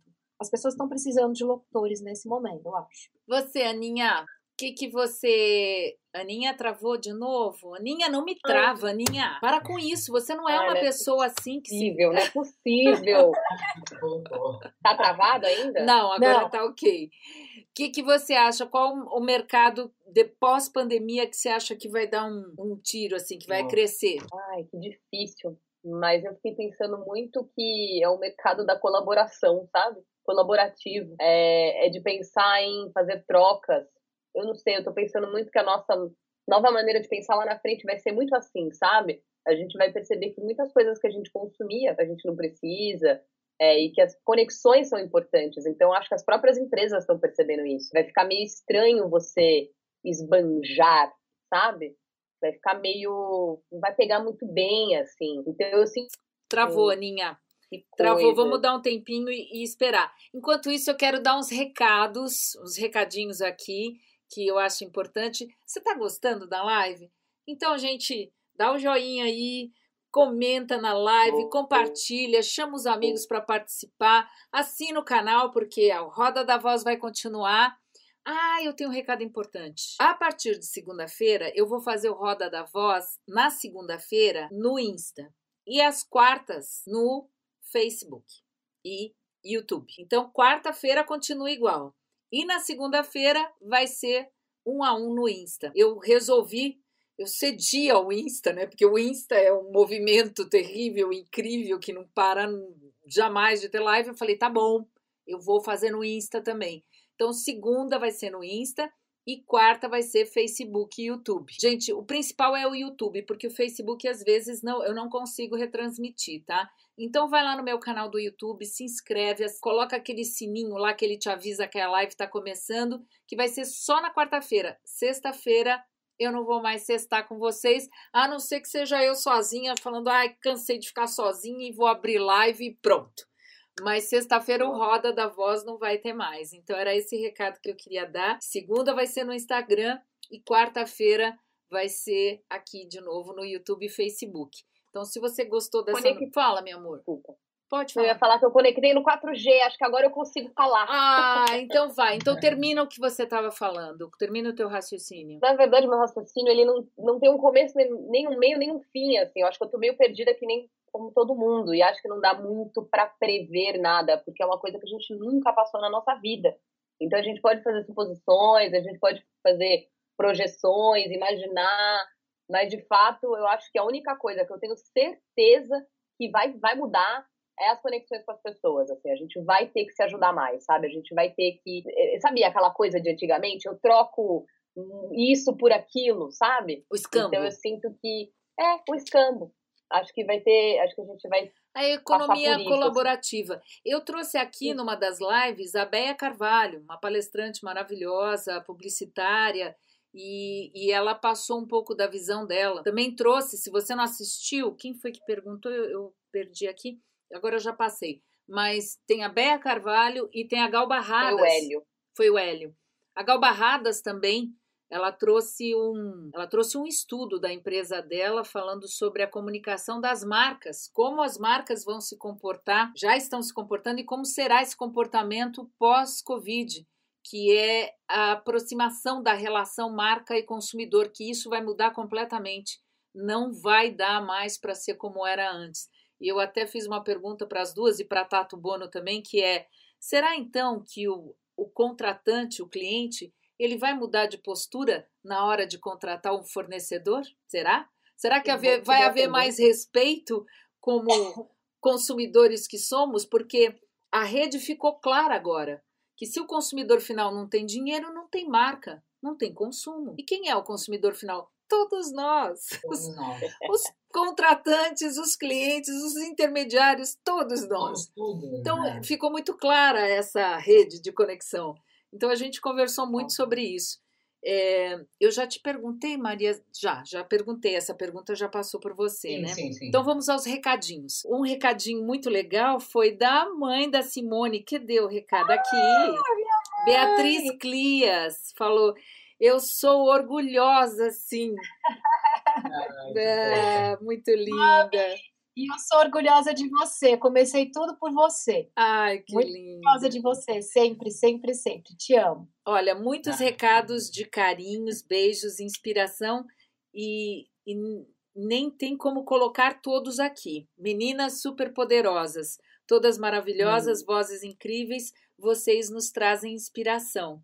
Vozes lindas, live incrível. É, isso daqui eu acho que elas pegaram um apanhado geral, tá? A Roseli Gomides, tia da Maria Paula, também tá aí. Ah, a minha tia. A tia fica feliz de ver o seu trabalho, Maria Paula. Ai, que é minha tia coruja. Deus lhe proteja em tudo. Que, le, que legal. A Denise Correia, será que a Denise, a Denise tá aqui? A Denise é da é Denise. É, mas não é a Correia. A Denise é... Ana, experimente sim. Velha ainda vai demorar, hein? Ah, Ana Experiente, sim. Velha ainda vai demorar. Quem falou isso é a Denise? É, mas é a Denise Correia. Correia, ah, mas eu conheço a Denise. A Denise Fabi... a gente trabalha juntas no Globo Natureza. Ah, então, vai demorar.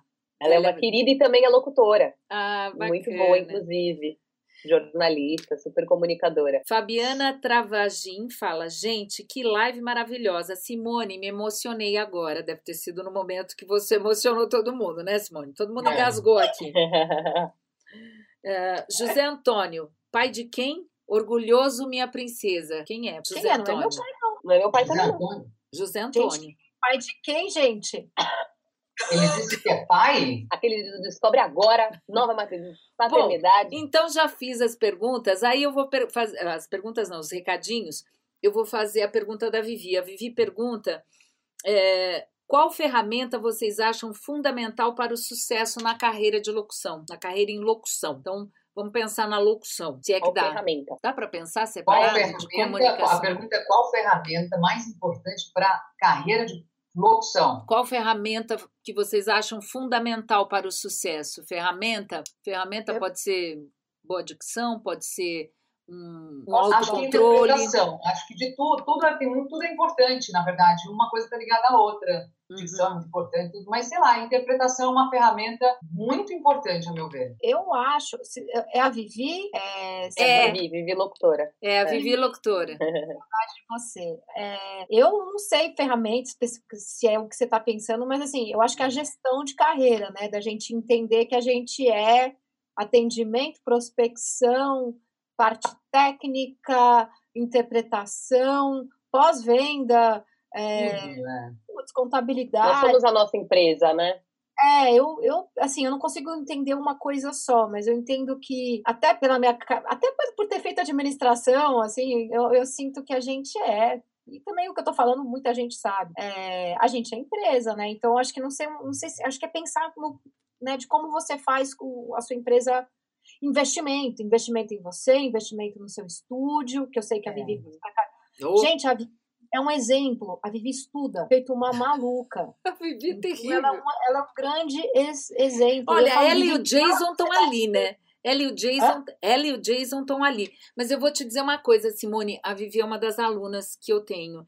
Eu eu estou com alunos que às vezes eu fico com vergonha de tanto que eles sabem da parte técnica, de coisas que eu falo, gente, eu não tenho, eu não consigo aprender tanto assim.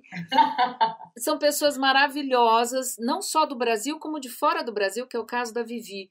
Então, é. assim, todos os alunos que estão assistindo agora, ó, eu aprendo demais com vocês. E você, Aninha, o que, que você acha que.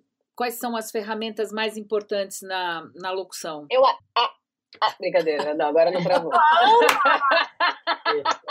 não podia perder essa piada, gente. É, cara, eu tava pensando um pouco no que a Si falou, né? E para mim, é, uma coisa que foi muito importante e que agora, olha que louco, né? Eu aprendi a fazer isso primeiro na minha profissão e agora eu tô aprendendo a fazer na minha vida, que é saber estabelecer limites, é, saber os seus valores internos e valores monetários, é, para você ter mais confiança na hora que você vai negociar ou você vai vender o seu peixe, sabe? É, e é muito louco, porque na vida pessoal é diferente, assim, às vezes eu tenho um pouco de segurança, de falar um não, de desagradar, e não estou dizendo que você tem que desagradar um cliente ou não, mas é você saber mesmo da onde você parte, até onde você consegue ir ou você não consegue, sabe? Então, acontece muito, assim, às vezes, poxa, cliente tem tanto, eu falei tanto, ah, você consegue? Às vezes eu consigo, às vezes não, e tá tudo bem, sabe? É, eu acho que é, é saber administrar essa parte, porque não é só você ter um microfone bom, ou você ter um estúdio, ou você saber né, gravar, é você entender que você é uma empresa. Então, é, eu comecei, eu, antigamente eu fazia tudo. Então, eu cuidava da parte financeira, eu colocava tudo na planilha, eu atendia, eu respondia os orçamentos. Hoje eu tenho uma pessoa que cuida do meu financeiro, que é uma pessoa de super confiança, o Marcelo. Marcelo, muito obrigada. Você não sabe o quanto você aliviou minha vida, porque eu consigo, de fato, dar mais atenção ao que eu tenho, a minha potência. Minha potência não está no financeiro de fazer conta, pagar boleto. Minha potência está em outro lugar. É, então, acho que é saber é, é, as suas potências e saber administrar isso, assim, sabe? É, é saber muito... o que perguntar para o seu cliente, para hum. você poder falar os seus valores, sabe?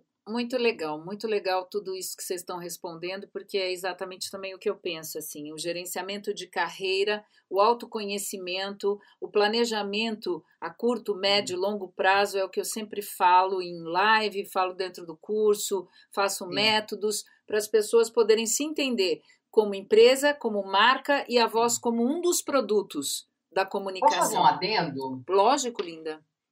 Porque realmente é isso que a Simone falou, a Ana Paula complementou e você também sobre administrar a sua empresa, que nós somos uma empresa. Isso é tão importante quanto esses, essas outras ferramentas, interpretação, dicção, tudo. Porque, por exemplo, às vezes uh, tem cliente que me pede, tem cliente de todo tipo e tem trabalho de todo tipo, né? Então, às vezes vem um roteiro, um texto com um, um, um roteiro que, que não é para mim, um roteiro que não, não faz parte da, da, da, como que eu explico? Da sei lá, compreensão da sua voz. Tem, lá, um palavrão, um xingamento, ou que não tem nada a ver com comigo, com o que eu quero passar da minha empresa, com o direcionamento que eu quero dar para minha carreira. Isso já chegou pedidos assim, então educadamente eu respondo e falo, olha, esse roteiro talvez é, ele combine mais com um homem, ou talvez ele combine mais comigo. Eu não faço muito, esse, esse não é muito meu perfil de uma maneira educada, eu falo. Então, às vezes também te pedem, pode ser que me, já aconteceu de me pedirem uma locução.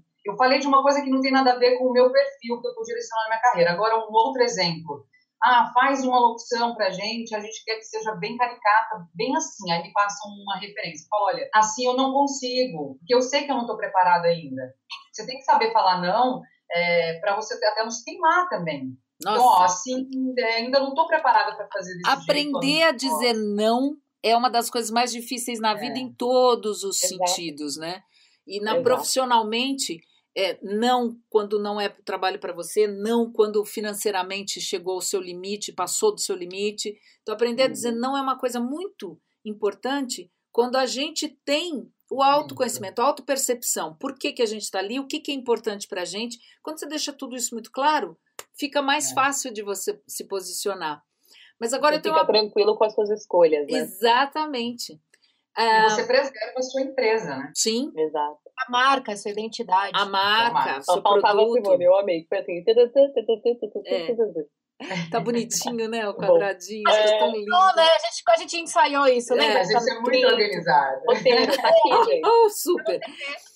É, olha, tem uma pergunta da Tayana Bu- Bruno, que é para Simone. É, boa noite, grandes referências. Por gentileza, Hum. gostaria de saber da Simone como ficará o Pixel Voice esse ano. Está normal a programação presencial? Não, não. Tayane, é, muito obrigada pela pergunta. O Pixel Voice a gente faz com todo carinho, foram duas edições. Uhum. E a gente já estava pensando na- nessa edição, assim como todo mundo, né? E assim como a Maria Paula falou, né? Todos os, os sonhos e os planos têm que ser reajustados, né?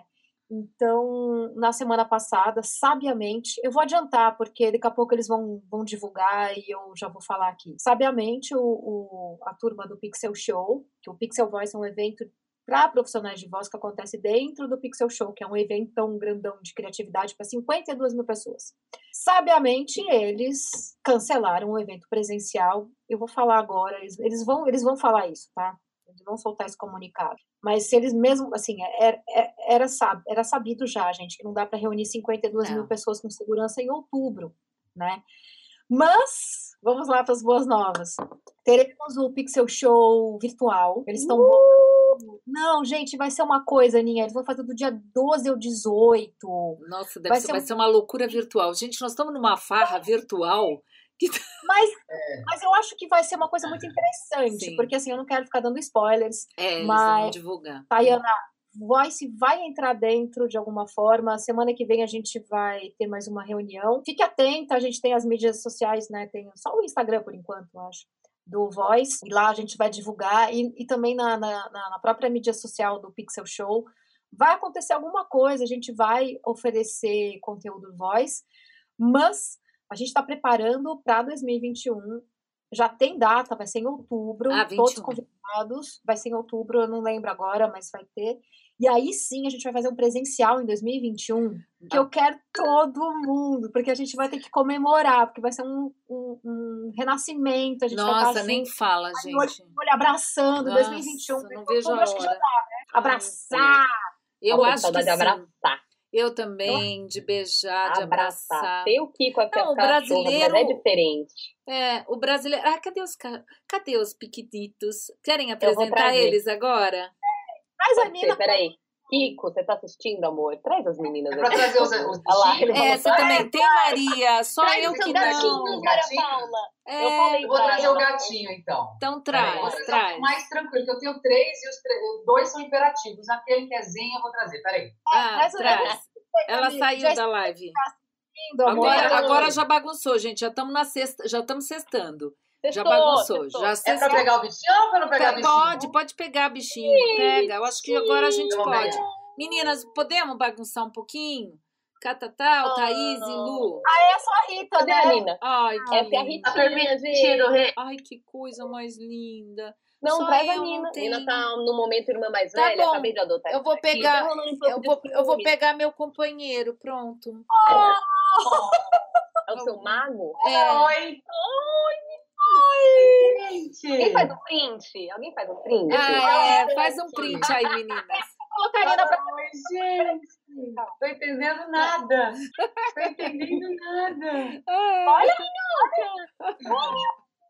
Fez Ai, um que print. Lu, Thaís. Esse meu gato aqui, ele é zen, gente. É muito tranquilo. Alguém fez o print? Ele é Peraí, raça, ele é peraí. Deixa eu fazer Alguém dá um print aí, que a gente não consegue Vai. fazer, porque a gente tá com a mão ocupada, Tem um né? print pra gente, Eu galera. acho que eu fiz, eu acho que eu Eu dei o fiz. print lá, aqui. Jack, faz carão.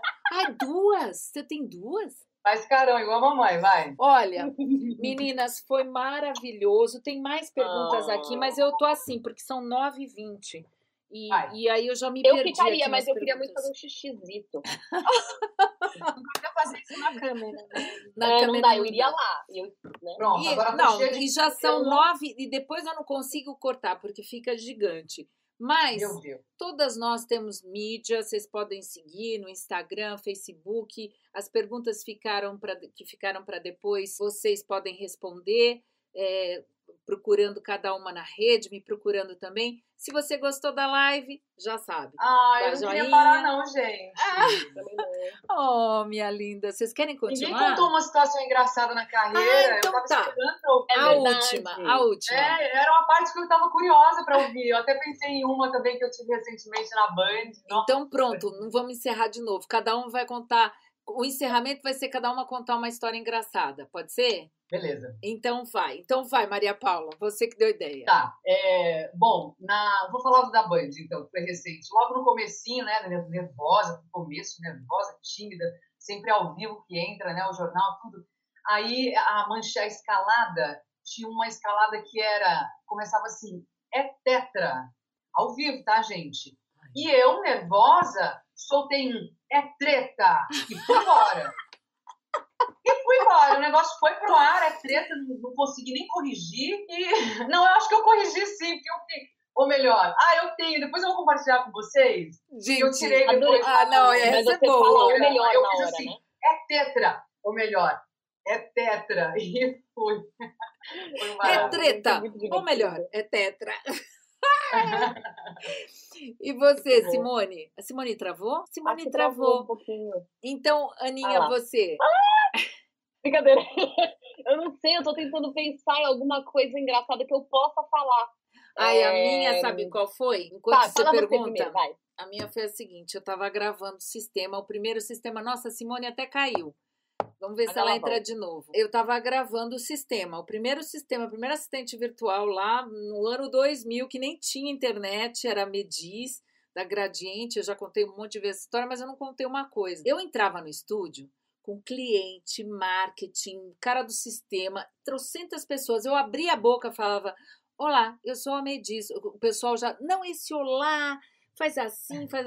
Eu repetia milhões de vezes. Um dia eu cismei com na sua busca. Na sua busca começou a me parecer que era um palavrão.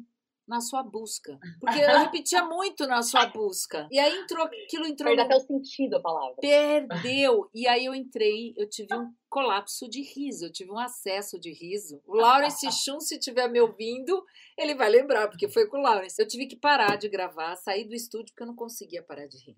Mas assim, de rir, de chorar, de chorar. Porque na minha cabeça eu falava na sua busca, parecia que eu estava falando um palavrão, que eu não posso dizer aqui qual é. Mas era a sua busca, a sua busca. Meu Acho que nem precisou. Vai tomar na sua busca. Gente, era incrível. Mu- Mudou a palavra pra mim e eu entrei em colapso. Eu tive que parar de gravar. Não tinha condição É de muito continuar. difícil, né, quando dá ataque de riso. É. E você, Eu tenho, acho que a situação engraçada foi essa. Assim, eu fiz um trabalho que, curiosamente, sempre no mesmo horário, eu gravei durante um tempo e sempre no mesmo horário, eu não sei o que acontecia com o meu cérebro. Era um tempo, ficava gravando muito tempo. Tava tipo quatro da tarde, é, eu começava a rir. Eu não conseguia falar a palavra. E eu descobri que outras locutoras passaram pela Isso. mesma situação, mais ou menos pelo mesmo horário. Então eu não sei se algum Tá. sistema nervoso, se alguma coisa, juro por Deus, Às quatro eu começava, tarde? aí falava bem na hora. Né, Quatro, mas assim, Nossa, eu não sei que horas que aconteceu isso, mas é interessante isso, hein? Será que... exato. ah, eu acho que a hora em si não faz, não, não, não ah, conta olha, muito, mas ai, é o olha, tempo de gravação. Simone, a, a Muito Sim- tempo gravando. a Simone tá tentando entrar. Ah, boa. Eu tô... Ah, eu quero ouvir sua história, Simone. Entra aí. É, cadê a Simone? Vamos ver. Ela tá entrando pelo iPhone, ó. Ah! Oba! Ó o Jay aí, ô Jay, vem cá. Foi só caiu, você. machucou. Aí, Você caiu. Caiu. Você tá bem? Machucou? Você travou Ai, e caiu. Gente, eu assustou! eu, gente, não acredito, eu perdi um pedaço da live, não acredito. É, ó, não, a parte foi a parte Depois... engraçada que você pegou, não pegou? Ah, não, eu peguei a Maria Paula falando do travei lá, é, do teto. E depois eu que entrei em pânico e comecei a rir no estúdio. Em pânico não, que eu perdi Ai. o significado da palavra. E na sua busca, para mim, virou um palavrão e eu entrei em ah. looping de risada de ficar falando na sua busca, na sua busca, virou um palavrão. e a Aninha também teve uma parecida, que a, o significado da palavra sumiu e ela teve. Não é, Aninha? Não foi isso? É, é, uma, é que depois de muito tempo gravando, muitas horas, meu cérebro começava a dar um tilt, assim, então num lugar, numa hora específica, todos os dias eu começava a rir e não conseguia gravar. É um ataque de riso. E aí eu tinha que parar, respirar, dar uns cinco minutos e voltar, porque senão eu não conseguia gravar. E Verdade. agora, Simone, a sua? A sua... Eu caí na live! Eu caí na live! ah, não, não vale, não vale. Não, eu, eu, vai, vou contar rápido. É. Eu fui fazer uma campanha com o Edu Muniz, é. que é do Clube da Voz, que é um querido, e hoje eu sou madrinha do filho dele, né? Mas a gente se conheceu numa gravação que foi uma gravação muito louca de locução, porque assim, foi no estúdio, a gente chegou às 10 da manhã, eu saí às 4 da tarde, hum. é, e o Edu saiu acho que umas 5, 6. Eu só saí às 4 porque eu tinha compromisso realmente. Aconteceu uma coisa maluca, a gente. Era, era uma campanha só, minha, e uma campanha só dele. Hum. Um comercial de 60 para mim e um comercial de 60 para ele. Mas foi uma gravação das 10 da manhã até as 4 da tarde. Muitas coisas, muitas confusões, gente, acontecem às vezes. Assim, acho que foi um dia bem inusitado pra gente, muitas, muitas confusões lá dentro. E eu e Edu, a gente manteve muita calma, porque tudo tava caindo, gente. Vocês imaginam, né? Uma, não, não dá para demorar Nossa. tempo. É. E, assim, as coisas mais absurdas. E eu e Edu, a gente assim, não, vai estar tudo certo. A gente, a gente foi treinando a paciência, que é o que a Aninha falou no começo. Eu tenho muito essa coisa de paciência, a gente estava super zen. A gente virou os melhores amigos naquele dia. Tava todo mundo muito tenso. E aí, uma hora só eu fiquei um pouco tensa, porque, gente, tava meio tenso, assim. O é, ambiente tava. Quatro tenso. horas eu... nada, porque Legal. o ambiente tá é, tenso. Tava muito tenso, assim. E aí, uma hora eu fui entrar no estúdio, porque a gente entrava no estúdio, saía, gravava, aí voltava. Aí analisava, depois tinha que voltar. E foi, isso foi o dia inteiro. Uma das vezes eu entrei, fechei a porta e eu não sei, não, não acho que foi uma das primeiras, a porta não, não abria o negócio. E aí eu tinha que voltar porque o cliente estava chamando e eu estava lá presa tal. Bom, eu não sei o que aconteceu. Eu, eu fiz tanta força, a maçaneta caiu na minha mão e eu caí de bumbum no estúdio. é, deitada. Eu caí de deitada com a maçaneta na mão. E eu, tive, eu destruí a maçaneta do estúdio de bumbum na mão, não, bumbum no chão, com a maçaneta de bumbum na mão a maçaneta na mão, bumbum no chão, e, e algum, alguém lá foi me socorrer, abriu do lado de fora tal. E tava tão tenso, tão tenso tudo, que ninguém riu. Gente! Nossa! Pior situação, até bom quando alguém ri, né? Você vai você ri junto, tá doendo pra caramba. É, dá uma descontraída, né? Ninguém nem, nem ajudou a descontrair, gente. Não, foi assim, tipo, eu sei que eu olhei pro Edu, Edu com aquele olho assim pra mim, tipo, é isso hoje, né? Eu. Mas eu ganhei um super amigo pra vida naquele dia, né? Que a gente vai pensando sempre em positivo. E um, eu sou madrinha de um príncipe que tá Ai, aqui no Brasil. O Edu da, vai da... fazer parte da live de quarta-feira, gente. Quarta-feira que vem. Ai, que legal. Eu já vou não dar vale mais contar essa história que eu já contei, é, Edu. O Edu, é, quarta-feira que vem, a gente vai ter a roda dos meninos, dos locutores. Vai estar tá a Viviane aqui, Uau. o Edu Muniz e o Eric. Então, ah, vai ser a roda dos meninos, só votou eu aqui de menino. Mas não tem problema, vai estar tá tudo certo. E a gente vai conversar sobre o mesmo motivo. Eu quis fazer uma roda feminina, uma roda masculina, e daqui para frente a gente vai é, mesclando aí as coisas. Mas eu agradeço vocês. Eu queria também dizer que na segunda-feira, lá, como eu já avisei, no Instagram, na segunda vai ser no Instagram, eu vou conversar com o Daniel Santos. Ele tem um aplicativo chamado Heartcare e nesse aplicativo tem um teste que ele criou para o coronavírus. E a gente vai conversar muito sobre o mercado uh, o mundo da saúde, como é que está a saúde, uh, o, como funciona o aplicativo, como um aplicativo de saúde hoje é importante, como esse mercado também está modificando muito rapidamente, é um dos grandes segmentos é, impactados pelo corona. Então a gente vai conversar sobre isso. O aplicativo é muito legal. Você faz um teste rápido das suas, das suas, é, do que você está fazendo e das probabilidades que você tem de ser contaminado. É bem legal. Então, segunda-feira no Instagram com o Daniel Santos e na quarta-feira com a roda de ah. locutores agora Vivi, Edu Muniz, Viviane, que é um grande profissional, e o Eric, que é presidente do Clube da Voz. E pessoal, só lembrando, eh, as meninas deixaram aqui para mim que o curso de locução comercial está aberto, eu abri novamente, abri com super descontão, porque eu queria muito, gente, era abrir o curso total. Muita gente abriu o curso, cursos que já estavam no mercado há muito tempo. Eu tenho muita gente trabalhando, eu criei um staff muito grande e eu fiz o máximo de desconto possível para botar na frente e o pessoal treinar. A mesma coisa fez o Lau, que criou o curso de home studio comigo e a gente abriu, falou rasga, rasga e faz o máximo de desconto possível para o pessoal poder treinar e que está todo mundo aí com pouca verba, mas muita vontade.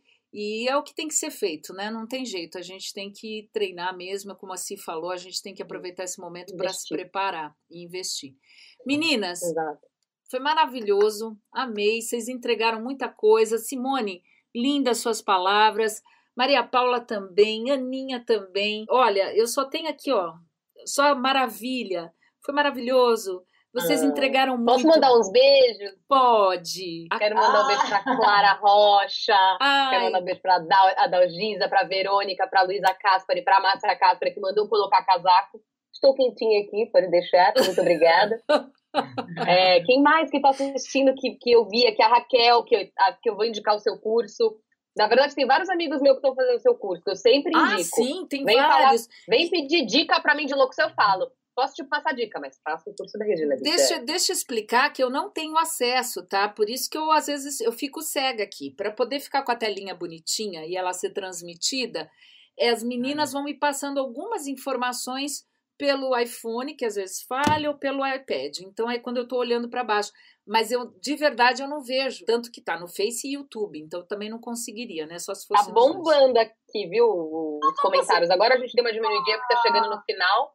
Ah. E eu queria agradecer o Kiko que setou tudo aqui pra mim, amor. Te amo. Ah, que lindo. Você não vai agradecer o Jason? Hã? Você não vai agradecer o Jason? Não, é. então, é assim, eu queria fazer o que a Aninha fez, que eu achei incrível, só que eu não consegui achar as coisas aqui. eu achei umas pessoas, achei a Vivi. Eu quero agradecer também todo mundo que a Aninha falou, que todo mundo que eu conheço e gosto muito. As outras pessoas que eu não vi, mas eu vou ver depois e vou agradecer. É, vou agradecer o Jason maravilhoso que montou tudo isso para mim e montou O Jason estúdio. vive reformando o estúdio, né? O estúdio da E o Jason tá comentando, viu? O Jason tá aqui é. falando. Ah, é, mas eu não consigo ver, meu Deus do céu. Ah, mas, Agora, eu, eu e ah, a Maria, a gente. Ah. Eu quero agradecer uma outra pessoa Quem? antes de você falar com a Maria. Quem? É uma pessoa muito importante na minha vida. Quem? Quem? Quem? Quem é a pessoa muito importante na minha vida? Não sei. Emprese. Essa menina. Eu quero, eu quero deixar uma mensagem de amor e carinho e respeito e admiração por essa mulher incrível. Ai, é, tive a honra de trabalhar com ela como. Tive a, uh, a Nina agora tá. É a Nina. É, é a Nina, Nina pôs a, a, a patinha no. ela tá fazendo. É, tive a honra de ser vice dessa mulher maravilhosa. É, a Nina tá querendo participar, também tá agradecendo. E, durante esse tempo que a gente trabalhou juntas, era todo dia, gente. Eu tive a honra e a sorte de, de falar com a Regina todo santo dia, até final de semana. E só aprender muito com essa mulher, que eu tenho uma admiração incrível. Obrigada, Jason também, sim. tá? Obrigada. É, tudo que você faz para os locutores, para os comunicadores, todo seu, toda a sua trajetória é muito linda. É, te adoro muito.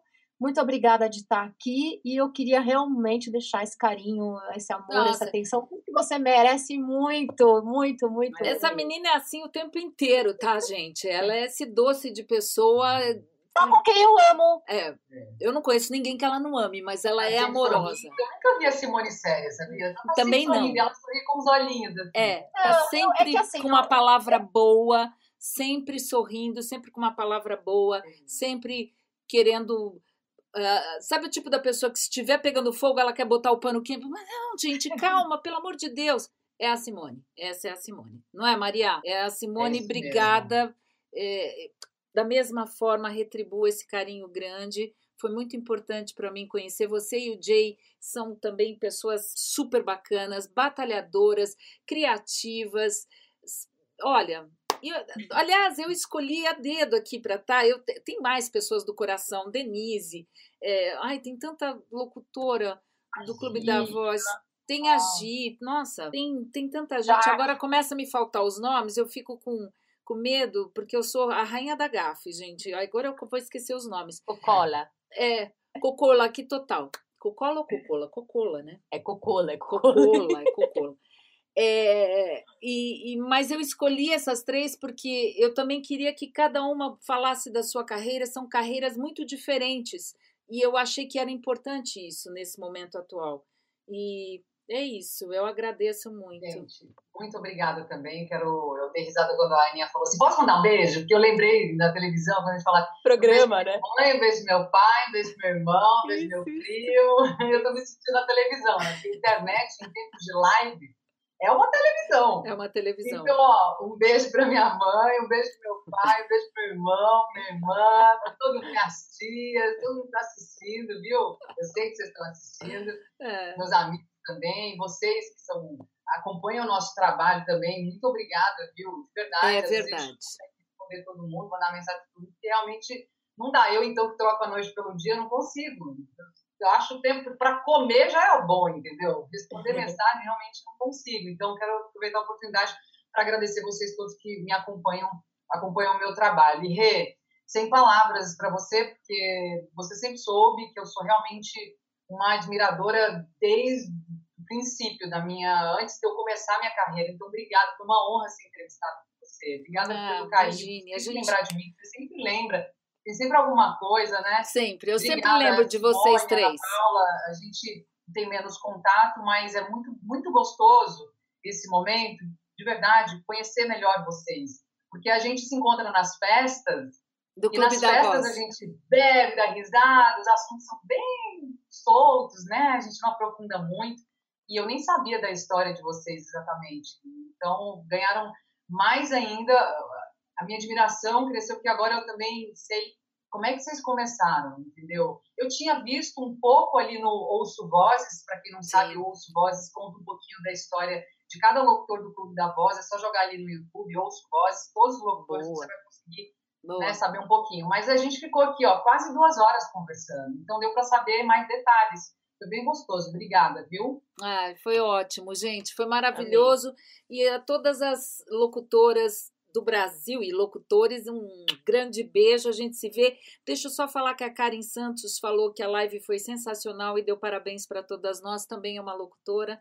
Então, tão, que legal. Todos vocês, quem a gente não e, gente, quem tiver dúvida, quiser coisa, manda no, no Instagram, adiciona a gente lá, pode mandar. Eu falei para algumas pessoas que já tinham vindo mandar algumas coisas para mim, eu falei, ai, participa da live, mas foi tanta coisa. Então, se tiver faltando alguma coisa, se vocês quiserem dicas, se abrir, falar, falar das dificuldades, manda mensagem. Às vezes a gente, eu não, não consigo responder na mesma hora no dia, mas eu tô super aberta para ajudar quem precisar. Sim. E é isso né? É importante sempre a gente contar com pessoas que, que já trabalham e tudo mais. Eu acho que é uma das coisas que está trazendo essa pandemia é isso, né? Uma disponibilidade de um ajudar o outro e de, e de entregar realmente as coisas que nunca se viu antes. Então, essa, essa festa uh, ao vivo que está tá, tá acontecendo, essa festa de live, está sendo maravilhosa ao mesmo tempo. Né? Pelo menos a gente não se sente sozinho nesse momento. Tá sendo gostoso. Exato. Meninas, amo vocês. Beijo grande. Amo. Obrigada. Obrigada, gente. Obrigada, Si. Obrigada, Maria Paula. Obrigada. Obrigada, Thaís, Lu, que não tá aparecendo aqui, mas tá é. tá fazendo isso. E obrigada a todo mundo que assistiu. Amo. Tchau. Tchau, gente. Gostou do conteúdo? Então você pode acompanhar essas entrevistas ao vivo nas minhas redes sociais. Vai lá no Facebook, no YouTube ou no Instagram.